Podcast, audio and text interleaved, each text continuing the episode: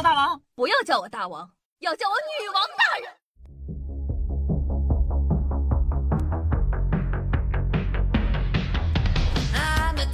嗨，各位手机听众朋友们，大家好，欢迎收听今天的女王又要。我依旧日常中在深山训练千年，包治百病的板蓝根，夏夏夏春阳啊。每逢三一五晚会的到来，电视台呢总是会揭秘一些不法企业和组织欺骗消费者的手段和案例。那你有没有想过，这些证据和材料是哪里来的呢？这个时候就需要一个优秀的记者卧底了。那今天的第一个新闻呢，跟大家分享一下，央视记者卧底当上公司二把手，收入翻好几倍，还有十几个小弟的故事。那刚进入某二手车交易公司卧底时，老 K 干的是销售，虽然是零基础的小白，但愣是一点一点的做出了业绩。然而老 K 发现，即便销售做的再好，对调查而言并没有太多的帮助，拿不到核心证据。于是呢，他一着急一努力。业绩蹭蹭往上涨，从普通销售升到了公司的二把手。坐上二把手的位置之后啊，老 K 觉得自个儿哎呦，这个飘飘欲仙了呢。他的生活发生了巨大的变化，收入增加了很多，比在单位拿的工资高了好几倍。手下还簇拥着十几个小弟，天天喊他哎老大老大老大。更重要的是啊，身为公司名正言顺的高管，基本上可以查到公司所有的内部资料。调查取证变得顺风顺水。与此同时，三幺五晚会的总导演开始担忧老 K 叛变了，每天一个电话嘘寒问暖。要不是总导演说未来还有更好的地方等着他卧底，他才不想回来呢。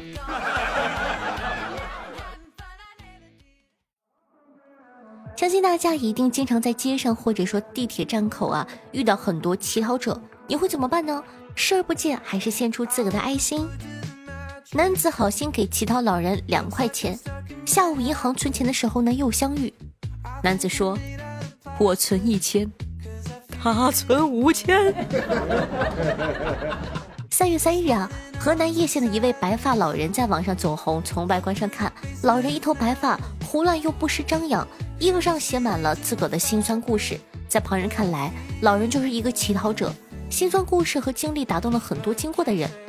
其他老人呢也很主动，经常拄着双拐拦着过往的车辆索要钱财。有时候呢，老人还会对这个好心的路人充满感激的说谢谢。好心的路人呢也会说哎呀不客气不客气，然后一脸满足的走了。三月四日啊，据拍摄这位老人的男子回忆，昨天上午发工资，随手给了他两块钱。下午银行存钱的时候又遇到了他，他存五千，我存一千。值得注意的是呢，当日乞讨老人存款的窗口还是银行的 VIP 窗口，这一被指老人的身份是银行的 VIP，这样的事情呢，对一般人来说侮辱和伤害都是很大的。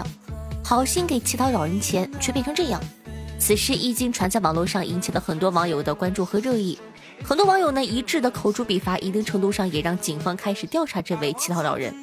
朋友们，不查不知道，一查吓一跳，这位老人的身份不简单。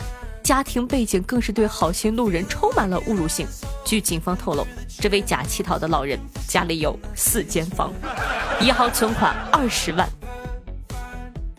哎，那夏夏想说，别让假乞讨毁了真爱心。无论如何，我们还是不应该畏惧伸出援助之手，也不要因为社会上出现了假乞丐，就认为所有需要帮助的人都是骗子。每个人都崇尚见义勇为和劫富济贫哦，对不起，犯法的犯法的。每个人都应该崇尚见义勇为和济贫帮困啊，人与人之间的信任才能回暖，那社会呢也才更加的正能量哦。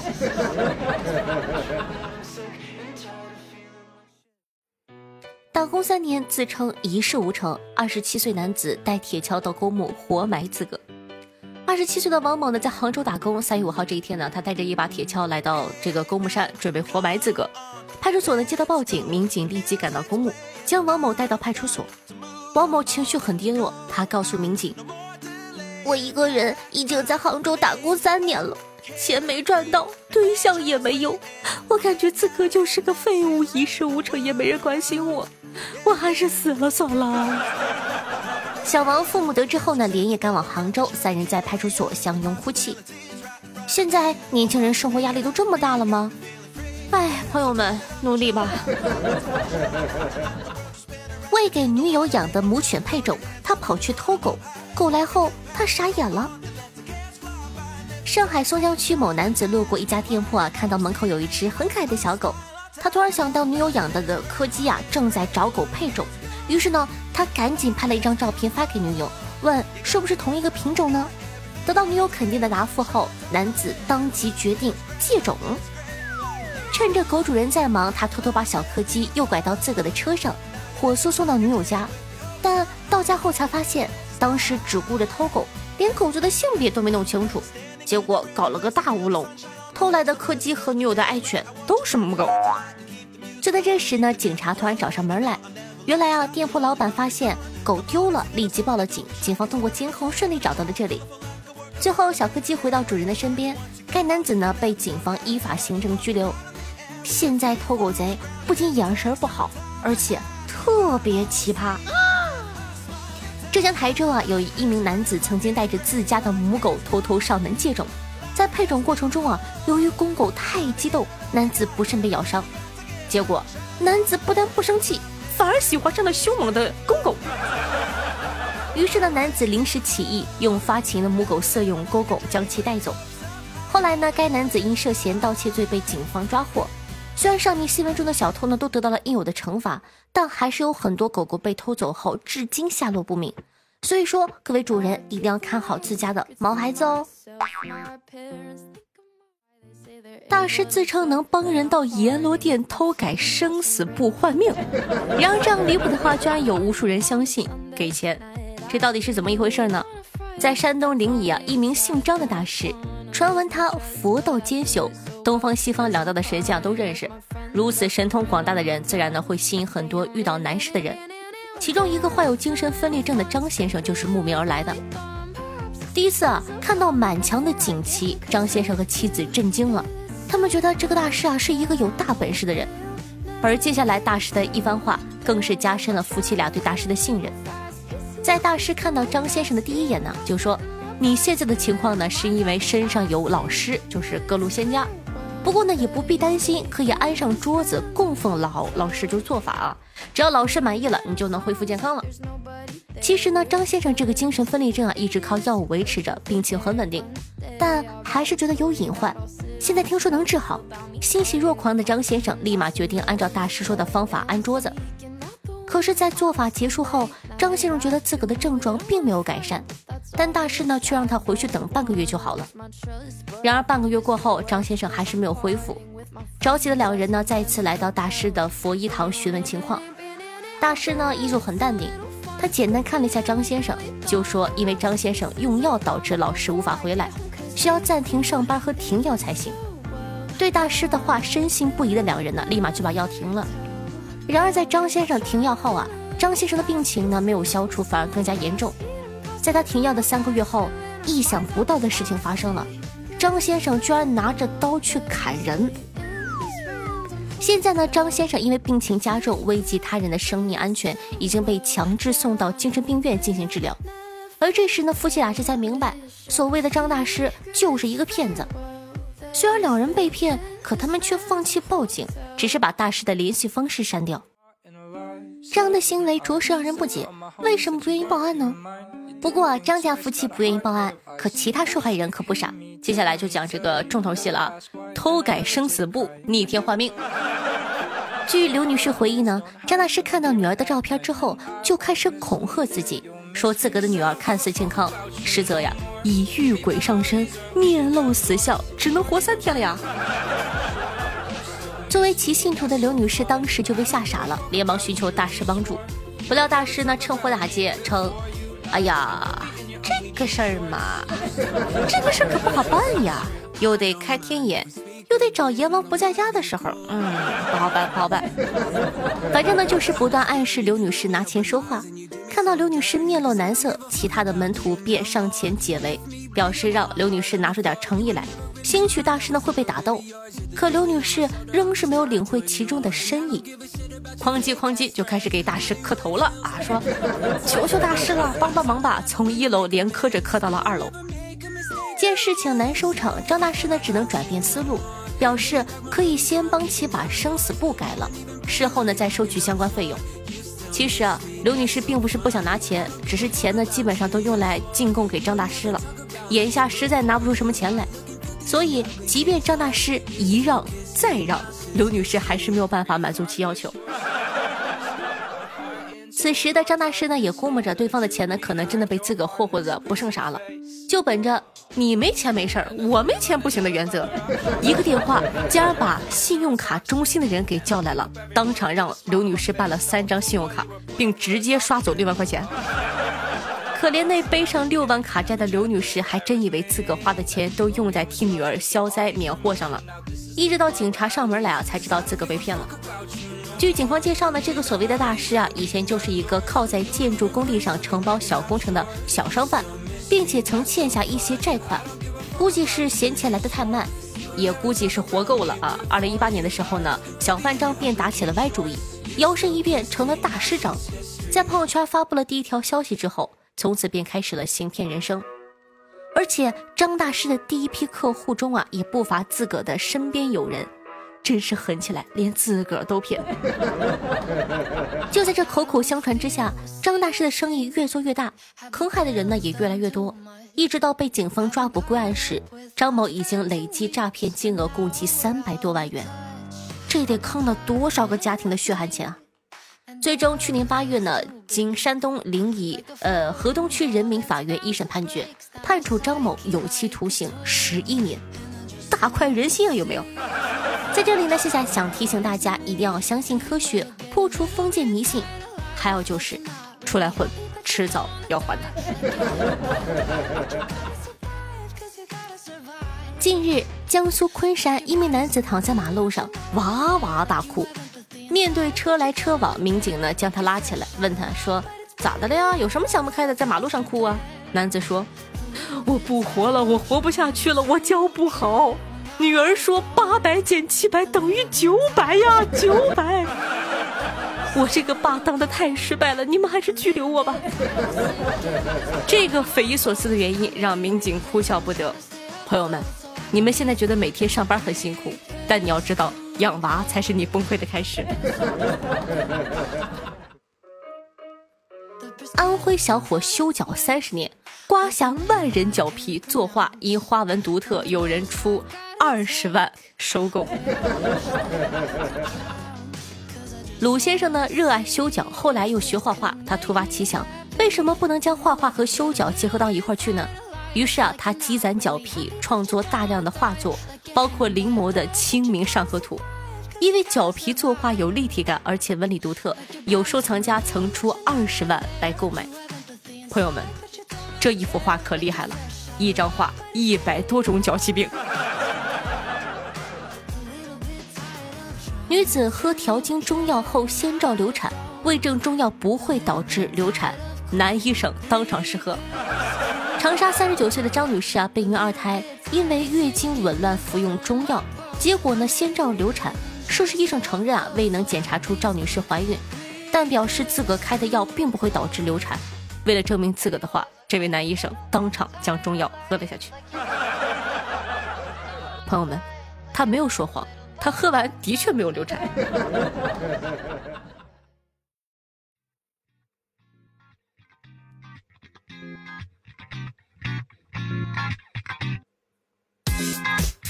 嗨，欢迎回来！您正在收听到的是《女王又要》，我是凯的夏夏小春瑶。喜欢我们节目宝宝，一定要点击下播放页面的订阅按钮，订阅本专辑。这样的话，你就不怕以后找不到我喽。谢谢的新浪微博主播夏春瑶，公众微信搜索夏春瑶，私人微信 s s r o n e 零。喜欢的话呢，可以加一下关注。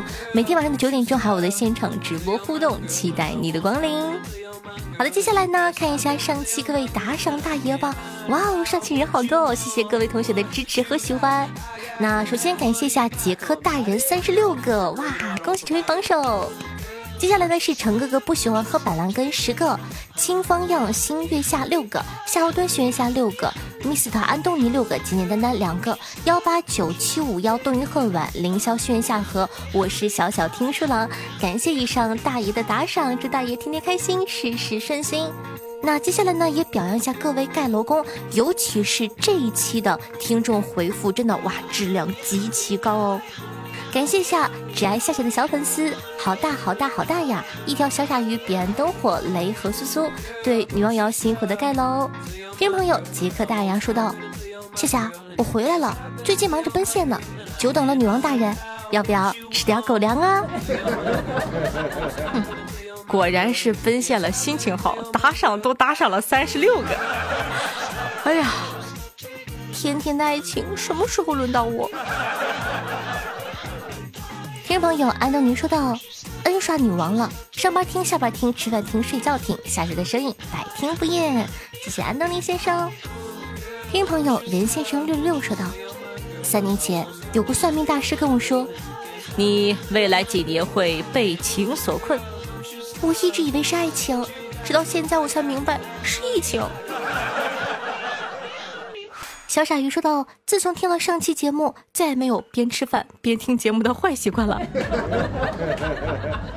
听众朋友夏春瑶不动说道：“夏夏，你有没有想过，有一天不工作了，不再没日没夜的加班，住在山里的一座大房子里，夏天有泳池，冬天有温泉，看看竹海晚霞，混吃等死。我放假呢，去到这样的一个民宿放松一下。我发现老板的狗已经过上这样的日子了。”努力赚钱，过阵子再去体验几天狗的生活。其实作为一个农村的孩子啊，夏夏非常认真的跟你讲，你过两天你就过够了，因为什么都没有，没有炸鸡，没有烧烤。你要知道，我们村里连肯德基都没有，也没有电影院。听众朋友，宅夏夏的小粉丝说道。教你们一个套路新朋友的方法。我最近喜欢上了一个女孩，但是我太紧张了，不敢约她出来，怎么办呢？没事儿，勇敢点，儿，我赌五百，她会答应你的。那你愿意跟我约会吗？滚，不愿意。好吧，那你欠我五百块了，你准备什么时候给我呀？朋友们，学到了吗？空手套白狼，赶快跟心仪的女孩子表白吧。听众朋友，但思那回忆说道：“贡献一条评论，蛮棒的哟。你看，有的时候上节目很简单，你得点到我的点。我多么希望大家贡献好多评论。听众朋友，一条小傻鱼说道：“二十四个字母也聚在一起过中秋了，他们开始争论谁长得像月饼。”O 说道：“我长得最像月饼。”C，我也是月饼，只是被人咬了一口。D，我也是月饼，只是被人切了一刀。这个时候，Q 慢慢的站了出来，说道：“我也是月饼，只不过我漏了点馅儿。”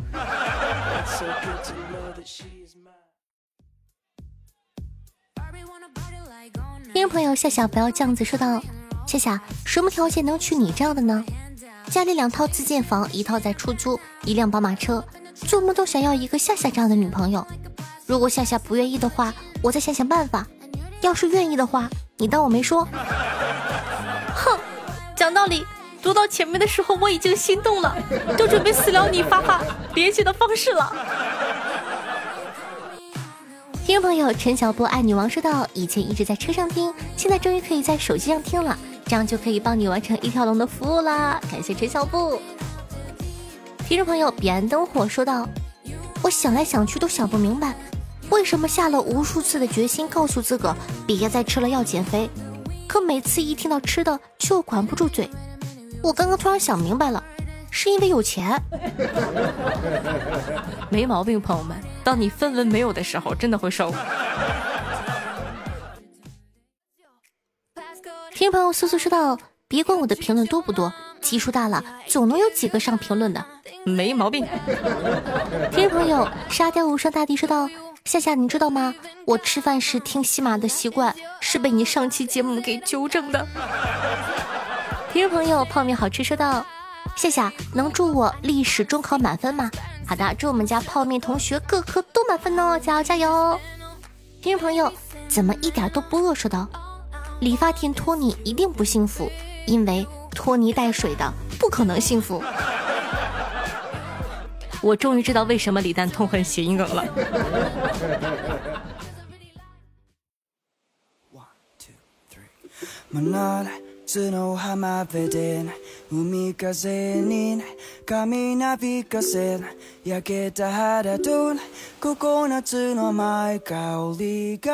好听音乐，开心的心情。呢这样的一首歌曲来自平井大，作为本档的推荐放给大家。为什么没有说歌名呢？因为一串日文根本看不懂，我也不会读。然后呢，我去百度翻译了一下，它叫做《怀鸡鸡龙里男孩儿》，咱也不是很懂。反正这个大家喜欢的话呢，可以去这个识曲鉴别一下。喜欢夏同学呢，记得帮夏夏把节目放到你的微博朋友圈或者微信群里，让更多人认识夏夏，喜欢夏夏吧。那在收听节目同时，记得点赞、评论、打赏、转发，做一个爱丽夏夏的好少年。好的，欢快的时光过得总是那么的快，让我们下期再见，拜拜。